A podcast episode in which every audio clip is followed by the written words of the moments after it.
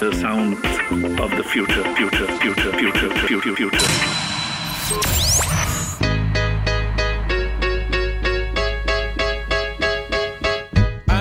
Hola, ¿cómo están? Bienvenidos a un nuevo episodio de Por 100, un podcast sobre la banca digital, las fintechs y el futuro de la industria financiera, traído para ustedes por GetSherpa. Mi nombre es Michael Feldman y en cada episodio estoy conversando con diferentes referentes del sector financiero que nos están brindando su experiencia, sus puntos de vista de hacia dónde estamos yendo. ¿Por qué por 100? Porque en cada episodio estaremos multiplicando historias que nos permitirán imaginar los próximos 100 años de la tecnología financiera. Si te gusta este podcast, te invito a suscribirte y activar las notificaciones para no perderte a ningún invitado ni episodio, además de estar apoyando el programa. Ahora sí, acompáñanos a multiplicar.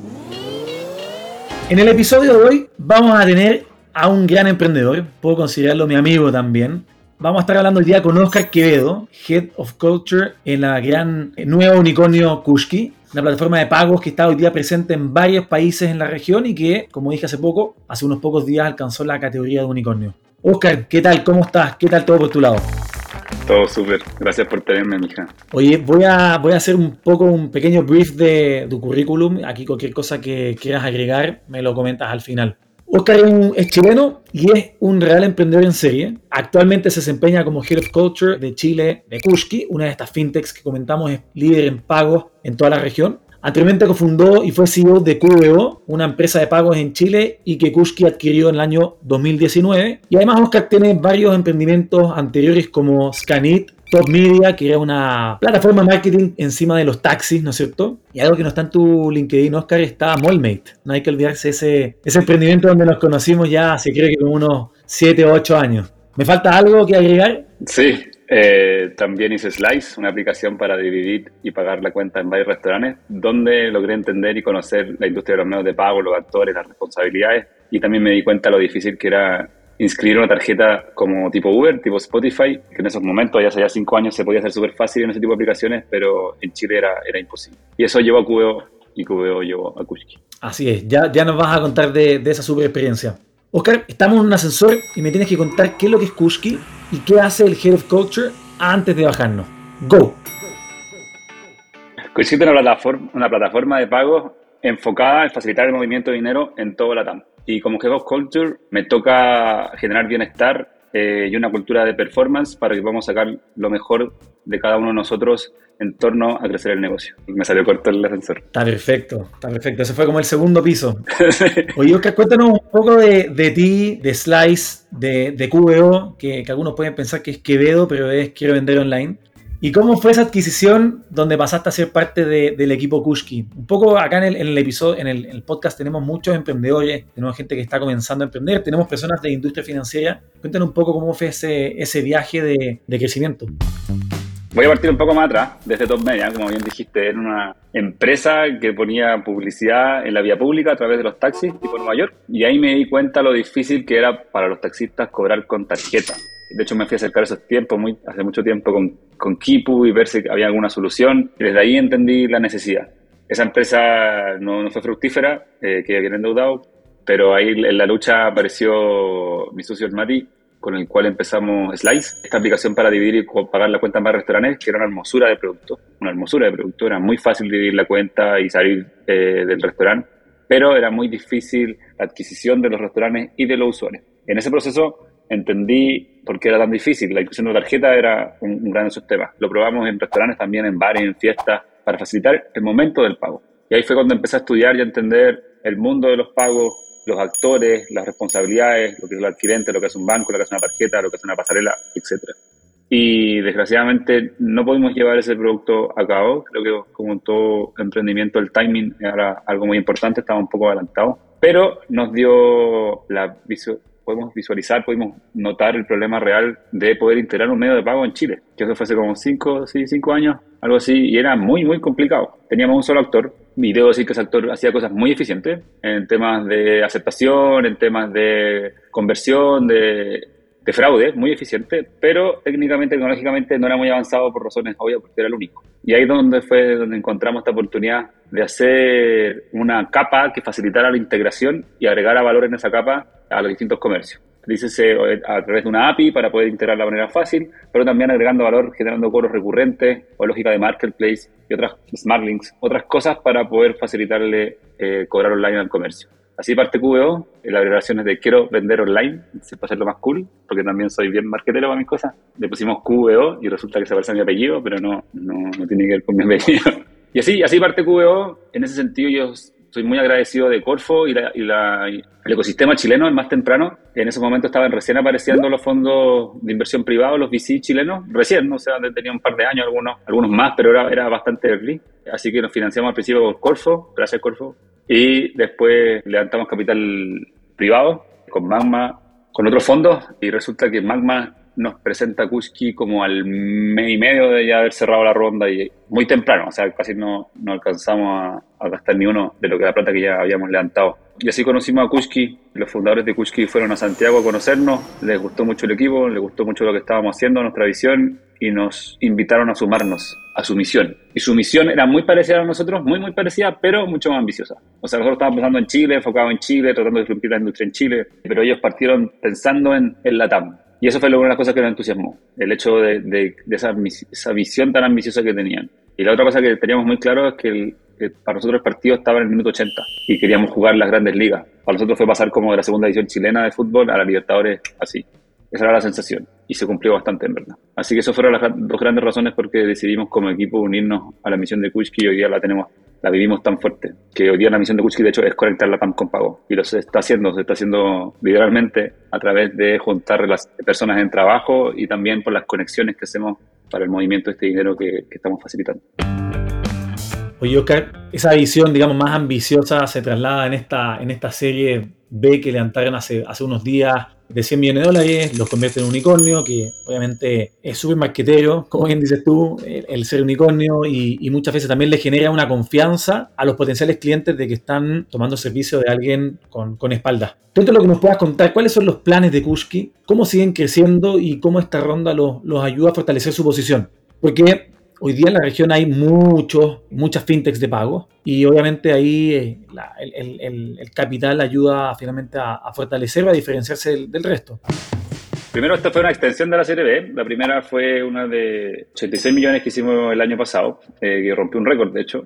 Y esta fue una extensión de esa misma serie por 100 millones más, lo cual nos da una evaluación de, de 1.5 billones. Y como bien decís, es, bien dices, es una muy buena forma de, posicionarse. Estas empresas que estamos como más en el background, ¿no es cierto? Que le damos servicios a otras empresas, no tenemos la necesidad de, hacer mucha publicidad al consumidor porque eh, hoy en día por lo menos Kuchki no le toca tanto ir al, consumidor directo. Este tipo de, evaluaciones nos sirve para ser más conocidos, pero, pero sobre todo para demostrarle, demostrarle al mundo lo, fuerte que es este equipo, para darle un reconocimiento al equipo de su trabajo. O sea, esto, esto es un trabajo de, equipo, de las personas que, en este caso eh, conforman Kushki, que se han sacrificado y han trabajado por lograr esta misión de conectar la TAN con pago. Y esto es una consecuencia bien natural de esta ambición que estaba hablando antes, de, de, en verdad hacer un impacto positivo en nuestra región en torno a los instrumentos financieros, en este caso el movimiento fácil de dinero. La visión acá es que algún día nosotros podamos participar en todas las transacciones de la TAM, facilitando las tecnologías y que ojalá otras tecnologías puedan apoyarse en nosotros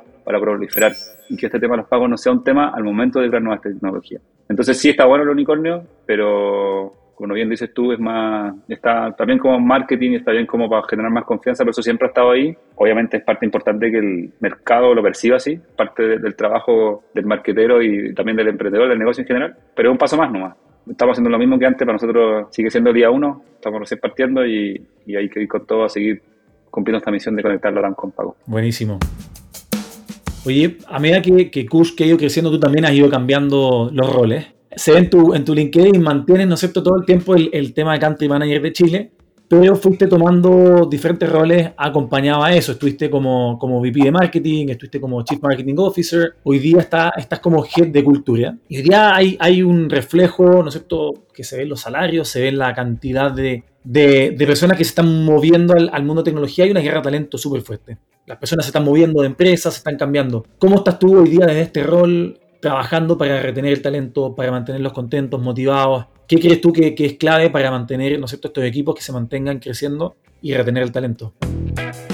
Sí, o sea, mi nuevo rol es Head of Culture, la parte de Country Manager es algo más emocional porque ya Kushki, su gobernanza no tiene Country Managers, pero a mí me toca, en, mi país, es donde puedo aportar más, donde sé más, me toca hacer ciertos trabajos de liderazgo ahí, pero la verdad está el 90% delegado día el 90% de mi tiempo eh, está como Head of Culture. Pero sí, ha sido muy entretenido el viaje para mí, como emprendedor. Yo me sigo considerando emprendedor, aunque esté dentro de una empresa hoy día, porque me ha tocado crear muchas cosas. Siempre estoy creando cosas y eso me tiene muy contento y muy feliz que los fundadores de Kuchki sean capaces de reconocerme el cómo soy, yo soy también infinitamente emprendedores, entonces saben que me tienen que meter en nuevos desafíos y eso, esa sensibilidad, esa capacidad de entender las distintas personalidades, en este caso la mía, y, y ponerme desafío acorde, a mí es un arte y, un, yo lo agradezco mucho. Entonces me tocó al principio seguir como, como buen emprendedor y como líder del mercado, seguir haciendo eso, construir mi equipo, em, empujar las ventas. q estaba enfocado en pequeños comercios, Kuchki está enfocado en grandes comercios entonces hacer esa transición de mentalidad al equipo, empezar a, a robustecer el equipo, a generar ventas sobre todo. Ese fue mi primer gran rol, creo que duró como un año, año y medio, tal vez dos muy comercial. Y después me, hice, me quise hacer cargo del, del, área marketing. Y en el área marketing, por lo menos también marketing, eh, se genera desde el propósito. Cuando uno comunica lo que realmente es, lo que uno realmente quiere, es donde resuena con las personas o industrias correctas. Pero para eso tienes que saber primero quién eres. Y ahí entró el, los primeros de mi trabajo. Entonces, cuestionarme que, para dónde íbamos, qué es lo que defendíamos, qué no defendíamos, cuáles son nuestros valores, cuál es nuestra misión. Y en torno a eso, en torno a esta, narrativa, se empieza a crear la imagen, toda la parte gráfica, escrita, el cómo comunicamos nuestro producto, cuál es la intención de nuestro producto y cómo nuestra tecnología sirve a esa, misión, a esa intención. Y obviamente toda la parte de marketing que tiene que ver con el diseño, las relaciones públicas, todo eso, empezar a armarlo desde cero fue una experiencia súper, súper rica para mí. El equipo de marketing creció de 5 o 4 personas a más de 40 hoy día y ahora los fundadores me pidieron que me hiciera más cargo de la cultura porque una empresa que crece tan rápido, hoy ya somos 750, cuando entré yo hace tres años y medio éramos 30. El año 2021 se creció de 100 a, casi más de 600. En verdad el crecimiento ha sido súper, súper acelerado. Cuando esto pasa, la cultura se hace muy eh, trascendental, porque es como el pegamento que nos junta a todos, que nos da propósito, que nos da sentido, que nos hace, nos hace saber ¿Por qué lo estamos levantando? ¿Por qué lo estamos sacrificando? A todos nos toca de repente quedarnos trabajando un par de horas más. Ese sacrificio se tiene que responder con un propósito. Por algo estoy haciendo esto, por algo me estoy levantando las mañanas, por algo estoy usando mucho tiempo en mi día en, esto, que no sea solamente un trabajo. Y ahí nace la cultura. Y por eso Kuchik está poniendo tanto foco a la cultura porque es algo súper lindo nuestras fortalezas, pero también es súper desafiante el hecho de que estemos en todas partes. Hoy día tenemos operaciones en cinco países, hay más de 15 nacionalidades representadas en nosotros, estamos trabajando en todos lados, entonces cómo de forma remota puedes hacer que el trabajo fluya. Y ahí es donde la cultura juega un papel trascendental. Te puedo hablar más de eso, pero lo voy a dejar por ahí. No, no, está perfecto. Y ahí, bueno, obviamente la, pandemia exigió trabajo remoto. Tienen también ustedes operación, como dijiste, en cinco países. ¿Cómo conectan, tocando el tema cultura, cómo, cómo mezclan el tema físico con remoto? Ahora pensando que ya estamos post pandemia, esperamos, o, que ya podemos movernos a lo menos entre países. Muy buena pregunta. Es súper entretenido y desafiante esto y también creo que es algo bastante nuevo para el mundo en general. Porque la empresa, la mayoría de las empresas, exceptuando algunas parcos como la tuya, que encuentro muy cool, eh, funciona físicamente. Es así partía antes de la pandemia. Partíamos primero en la oficina y después había algunas libertades La pandemia cambió eso. Y nosotros, ¿cómo lo hicimos? Fue preguntarle a la gente lo que quería, lo que prefería, a todos. Y quedó que ellos preferían ser primeramente remotos. Pero aún así, tener espacios físicos para compartir. Entonces, lo que hicimos fue la verdad, no tomarnos esto con mucha urgencia, ni mucha más que urgencia la palabra, mucha ansiedad. Sabemos que la gente necesita su espacio para compartir, para concentrarse. Algunos tienen hijos, necesitan ir a la oficina. Otros quieren, eh, se gusta, gusta aislarse o tal vez salir a caminar. La oficina tiene sus beneficios, el compartir con tu gente, fluir, de repente reírte y también que la gente te ayude a trabajar y si te falta algo. El trabajo fluye mejor físico, que no quita que estar también en tu casa con tu perro, con tus hijos, puede ser una de las mayores bendiciones que tienen. Entonces, hay un equilibrio ahí. Y creo que ese equilibrio depende de cada empresa, de la idiosincrasia de cada empresa, de la forma de cada empresa. Nosotros en particular tenemos una forma remota de ser, el trabajo fluye y estamos haciendo oficinas bastante cool para que la gente tienda a ir a la oficina, quiera ir a la oficina, independientemente del país que esté. Entonces, si tengan la necesidad de concentrarse o de aislarse, tengan un espacio para hacerlo. O si quieren juntarse con su equipo por ese motivo, tengan un espacio para hacerlo. Entonces, así funciona. Y lo que estamos haciendo específicamente en cultura es generar comunidad ¿Cómo se hace eso? a través de concursos, competencias, videos, comunicación en general, para que la gente pueda empezar a conocerse de manera online y eventualmente cuando les toque conocerse de manera presencial no sea tan extraño. Pero algo así que pasa muy entretenido de esto es que nos toca conocer a gente primeramente remota y cuando los conocí en persona siempre hay algo que es distinto, o que es más alto, más bajo de lo que pensaba, y alguna expresión facial o la voz, no sé, es bien entretenido.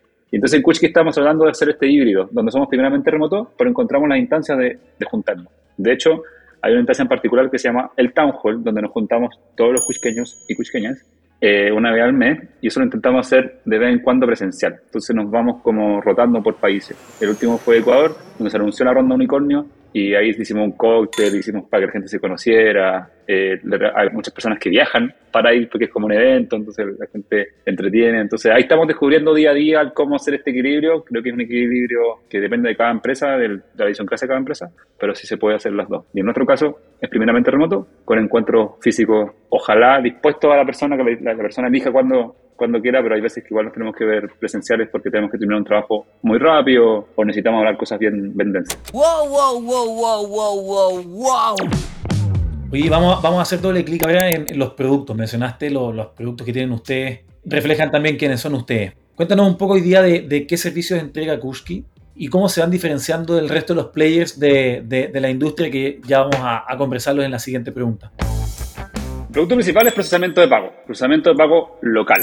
Entonces nosotros nos conectamos con los que nos tengamos que conectar para poder facilitar el procesamiento del pago. El procesamiento del pago puede ver de distintos sabores, por decirlo o distintos medios de pago. Uno puede ser tarjeta de débito, tarjeta de crédito, cada uno de ellos tiene sus funcionalidades en particular, puede ser suscripción de tarjeta, puede ser pago recurrente, eh, un pago único, también están los pagos con transferencias bancarias, también los pagos en efectivo. Lo mismo, cada uno tiene sus sabores, tenemos distintas formas de cobrar. Puede ser integrado derechamente a tu web, a través de un botón de pago, a través de un link de pago. Nos tratamos de ampliar nuestra gama de productos y formas de procesar el dinero para que el comercio pueda cobrar como más estime conveniente. Buena. Oye, y ahí eso comentaste el pago en, en, en efectivo, que obviamente Latinoamérica tiene una, una tasa de uso efectivo súper alta. Me imagino que el producto apunta a esas personas que hoy día no usan medios de pago. ¿Cómo es eso? ¿Cómo, ¿Cómo funciona esa...? Yo soy un comercio, quiero venderle a, una, a la base de la pirámide que no usa tarjetas, paga en efectivo. ¿Cómo uso ese producto? Cuéntame cómo un poco funciona.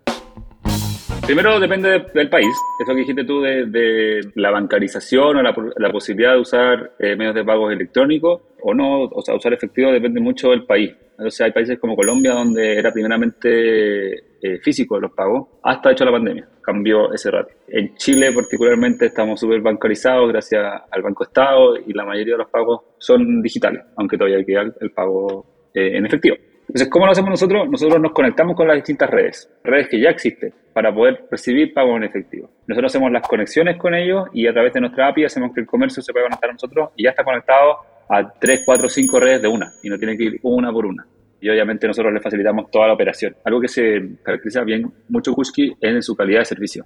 Como somos primeramente ecuatorianos y colombianos, diría yo también, el ecuatoriano es muy amable, es muy amable, y el colombiano tiene demasiado buen servicio, es impresionante como siempre están al servicio. Siempre te dicen con gusto, para decirte de nada, con gusto. Eso es muy Kushki, y nuestra calidad de servicio es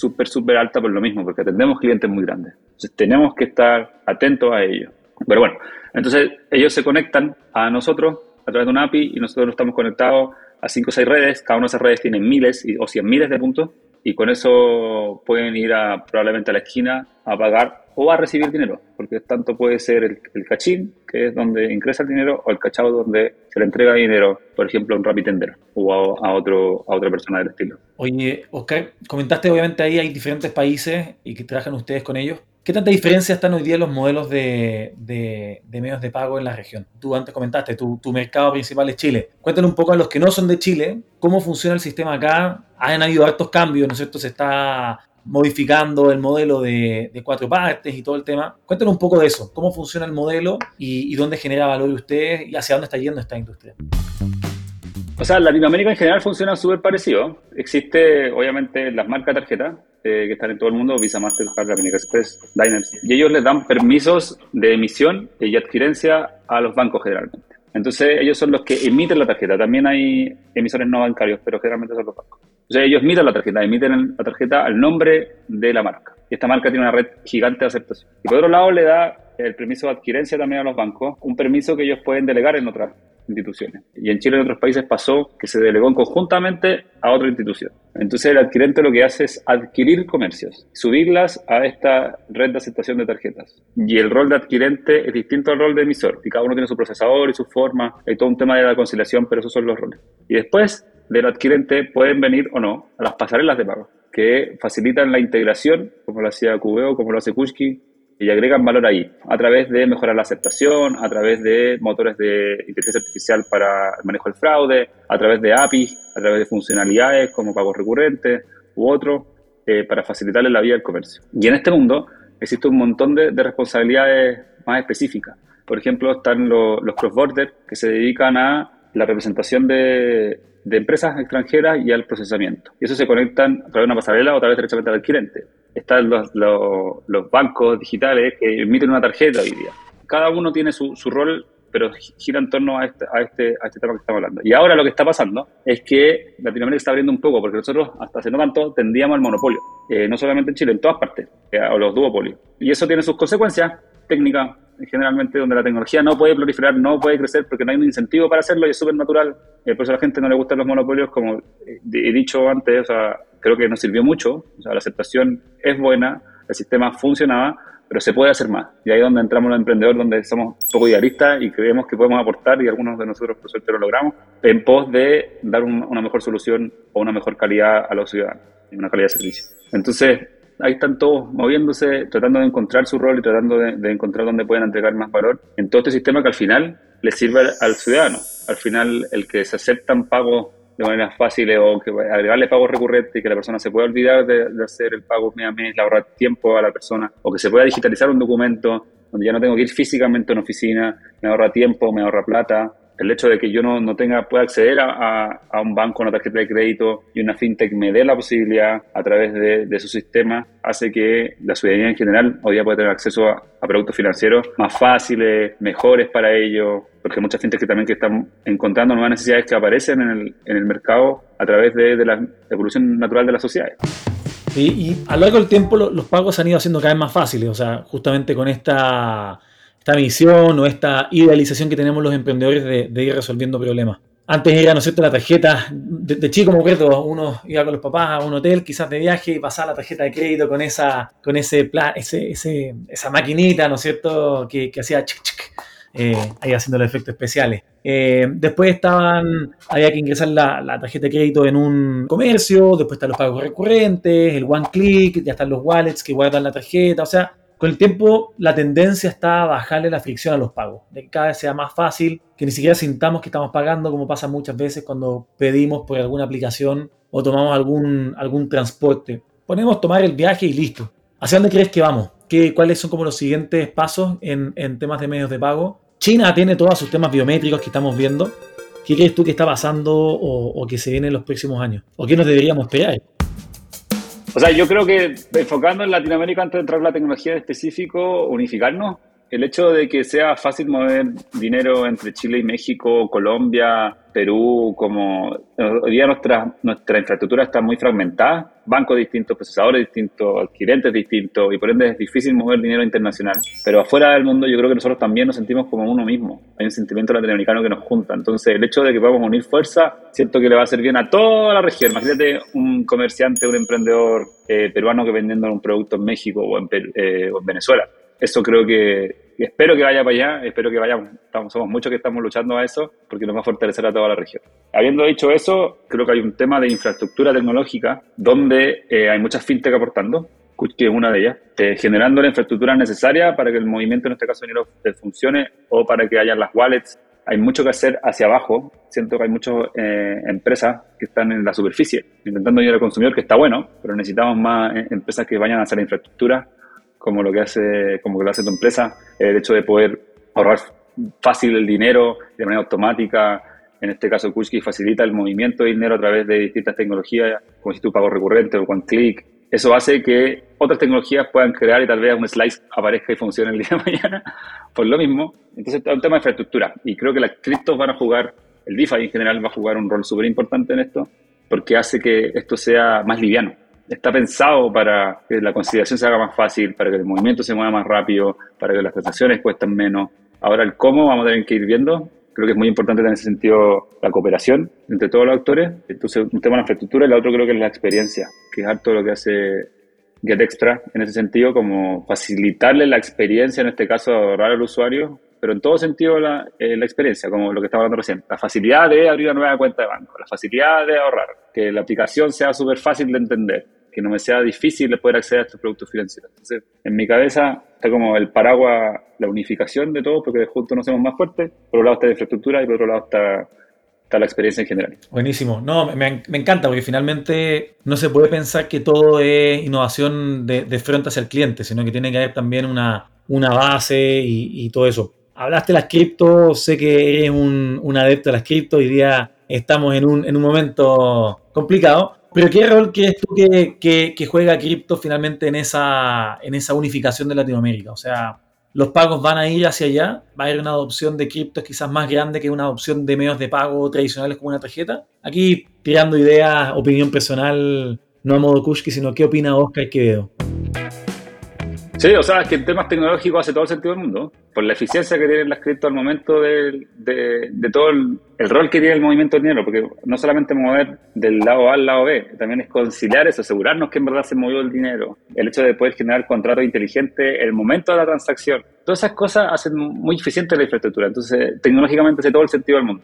Ahora eh, sigue siendo una tecnología super early, yo personalmente creo que una, es, es tan disruptivo como el Internet, pero es otra mentalidad no creo que los productos de Web3 se vean igual que la Web2, creo que van a ser naturalmente desde, desde la esencia distintos y eso va a quedar en el consumidor, lo que el consumidor decía que, funciona. Hoy día, como bien dijiste, estamos en la baja, pero en temas de inversión estamos en la baja, o sea, el valor del Bitcoin y está bajando, pero el, el valor de la tecnología se mantiene y se aumenta todos los días, porque hay nuevas personas empujándolo, hay nuevas personas creando cosas nuevas, aparecen cosas impresionantes en ese sentido. Entonces sí creo que va a jugar un rol súper, súper importante. Eh, y en ese sentido todos tenemos que de alguna manera adoptarlo, entenderlo. Hay muchos países que están digitalizando sus monedas. Es como, a mi juicio, un poco el, el paso natural con todo lo que está pasando en el dinero, con la historia del dinero en general. Bueno, no voy a contar la historia del dinero, pero desde que nos salimos del oro como base, después todo es digital. Pero existe este tema de, de la centralización y lo peligroso que es y ahora con esta nueva ola es un, para mí un paso súper natural que la misma humanidad está empujando. Eh, y está bien, hay que fluir con, con, los cambios, hay que subirse a la ola y, y entender cómo, cómo surfearla. Buenísimo. Oye, Oscar, antes de pasar a la, a la siguiente sección, una última pregunta. Acá en, en Get tenemos, ¿no es cierto? Tú lo sabes, ahí hemos hecho algunos proyectos en conjunto de ahorrar en base a tu estilo de vida. Cuéntanos algún placer culpable que tengas que lo convertirías en una regla para ahorrar de forma automática. Cada vez que yo haga X, voy a ahorrar X cantidad. ¿Y para qué? Bueno, está buena tu pregunta. Eh, yo tengo un solo gran placer culpable que es entrenar al aire libre. No entrenar solo, entrenar al aire libre, en el sol, en el pasto. Me encanta sentir el pasto en el momento de entrenar. Entonces, eso. Y como me toca estar viajando, no tengo casa con, bueno, no tenía casa con, con patio, generalmente voy a las plazas, a donde tenga pasto, donde lo pueda hacer. Eso, eso creo que habría. Vida saludable, aire libre, eh, generar fuerza y, eso lo, lo, premiaría. O sea, podríamos decir, cada vez que, que, tomas un avión, ahorras para una casa con, con, jardín. Sí, sí. O sea, tengo la suerte de que ahora recién arrendé una casa con, con jardín, pero yo ahorraría más como para armar el gimnasio. Ya sea la, la barra, el peso, el elástico.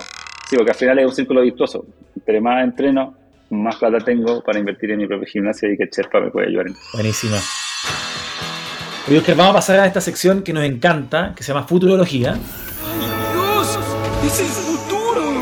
Donde la idea es que tú nos digas tu predicción de qué crees que va a pasar con la industria financiera en los próximos 10 años. 100 años, como dice el podcast, es mucho. Vamos de 10 años en 10 años de a poco. Y esta respuesta va a estar grabada, ¿va? ¿no es cierto? Vamos a, a revisarla en, en, 10 años más para ver qué también le aceptaste a, a esta predicción. Así que adelante, el micrófono es tuyo. Creo que sí o sí vamos a estar basados en DeFi. Eso creo por un tema de costo de infraestructura, lo que puede hacer el DeFi, o sea, el poder de del DeFi es muy grande, lo que tenemos que hacer hoy día con cientos de personas tal vez, el DeFi lo puede hacer sin nadie. El hecho de que la confianza esté descentralizada, también siento que es una variable súper importante, que la gente elija a quién, en quién confiar y cómo confiar. Creo que vamos a ver una locura de, aquí a 10 años va a ser muy distinto, va a ser una locura respecto a nosotros, lo que hoy día las finanzas, eh, hoy día los que trabajamos en finanzas va a ser totalmente distinto.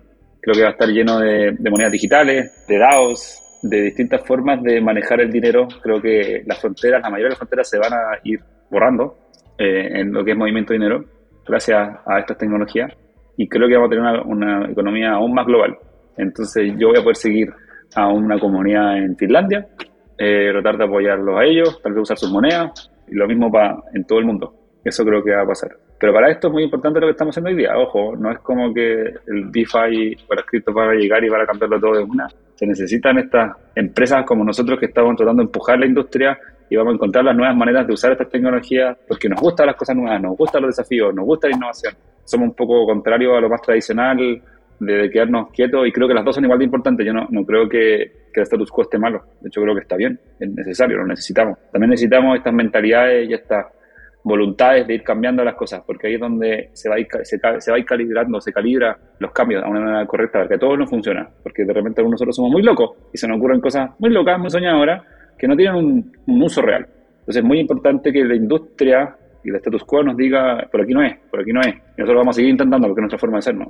hasta que encontremos un producto, algo que tenga un fit en el mercado. Pero para mí de aquí a 10 años va a ser totalmente distinto. Así va a ser un cambio súper drástico por el momento que estamos. Si me lo he preguntado hace 10 años, probablemente no lo pensaba igual. Bueno, tampoco estaba metido en esto, pero, pero, como entiendo este mundo y como entiendo la tecnología que va detrás del, de las cripto las DeFi, a mí eso va a ser la base y eso va a hacer que esto sea diametralmente distinto. Oye, Oscar, hemos llegado al final del episodio. Te quiero agradecer muchísimo por, por esta súper entretenida conversación, eh, donde no solamente hablamos de pagos, que generalmente nos dedicamos a conversar de, de, la empresa y el expertise, sino que también de, de temas de cultura, de emprendimiento, que, que, tenía un muy buen track record, así que espectacular. Te, te, agradezco muchísimo por tu tiempo. Imagino que muchas personas van a querer ponerse en contacto contigo, así que nos podrías decir cuál es la mejor forma de que la gente que está escuchando este episodio se pueda poner en contacto contigo. Primero, gracias a ti por tenerme, por la conversación. El podcast está muy bueno, siento que está haciendo un trabajo bien importante como de esparcir este conocimiento al mundo cuando yo partí, por lo menos, cuando yo quería aprender, no tenía por dónde, no tenía en dónde. Y hoy día, gracias a gente como tú, vamos, la gente sí puede tener acceso a este tipo de conocimiento. Entonces, creo que es súper valioso lo que, lo que están haciendo en GetChip. Habiendo hecho eso, creo que LinkedIn es la mejor forma. Creo que es Oquevedo, sí, Oquevedo mi LinkedIn. No soy muy bueno con las redes sociales, la verdad, no es lo, lo mío. Eh, pero el LinkedIn acepto todo el mundo y, y sostengo conversaciones constantemente. Buenísimo, Oscar. Un abrazo grande y un placer haberte tenido aquí con nosotros. Mucho éxito. Gracias por invitarme, hija.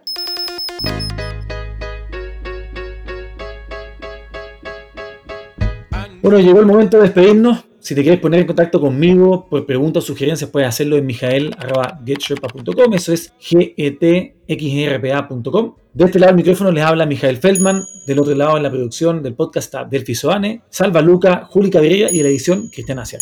Recuerda suscribirte y activar las notificaciones para no perderte ningún episodio y además estar apoyando el programa. Gracias por haberme acompañado hasta el final de este episodio de Por 100. Nos escuchamos hasta la próxima.